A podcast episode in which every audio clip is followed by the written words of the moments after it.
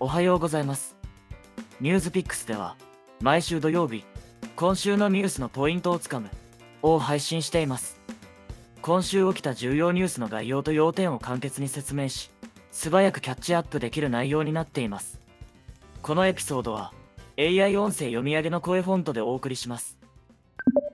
ついに、1ドル130円突破。28日の外国為替市場で、円相場は、一時、1ドル131円台となりました。これは、2002年4月以来、約20年ぶりの円安水準です。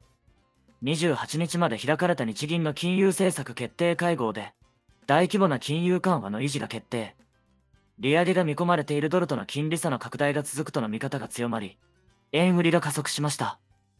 日銀の黒田晴彦総裁は、全体として、円安がプラスだという評価を変えたわけではないとしつつ、過度な変動は、先行きの不確実性を高め、企業の事業計画の策定を難しくするなど、マイナスに作用することも考慮する必要があると警戒感を強めています。ちなみに、日銀が金融緩和にこだわる背景には、物価2%上昇の目標達成があります。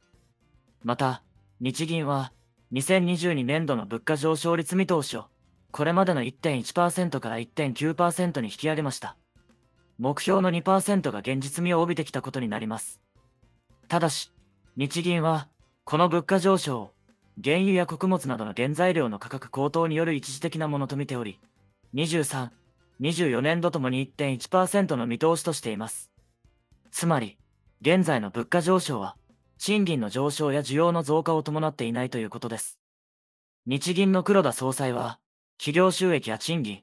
雇用が増加する好循環の中で、2%の目標を安定的に実現するまでには時間を要する。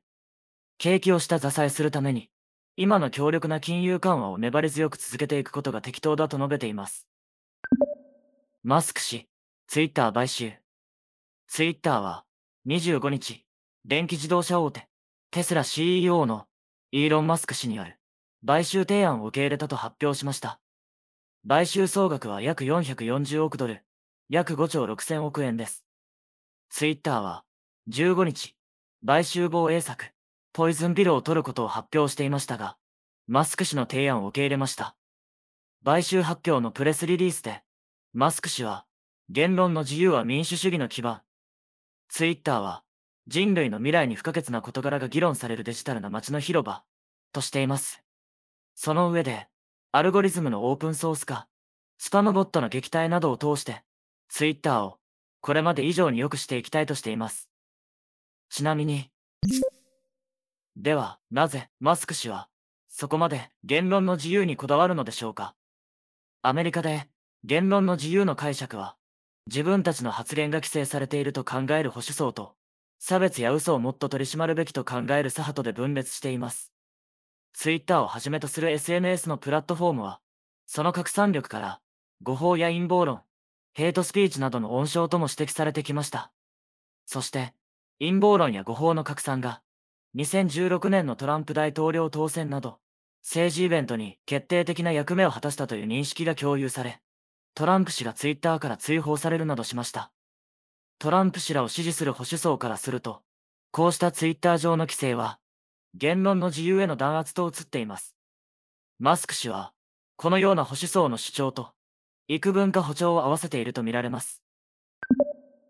ロシア、天然ガス供給停止。ロシア国営天然ガス企業のガスプロムが、27日から、東欧のポーランドとブルガリアへの天然ガスの供給を停止しました。ロシアの通貨、ルーブルでの代金支払いに応じなかったことへの対抗措置です。ロシアが、2月のウクライナ侵攻開始以降、ガス供給を停止するのは初めてです。欧州側は、エネルギーを武器にした、脅迫行為と猛反発しています。ちなみに、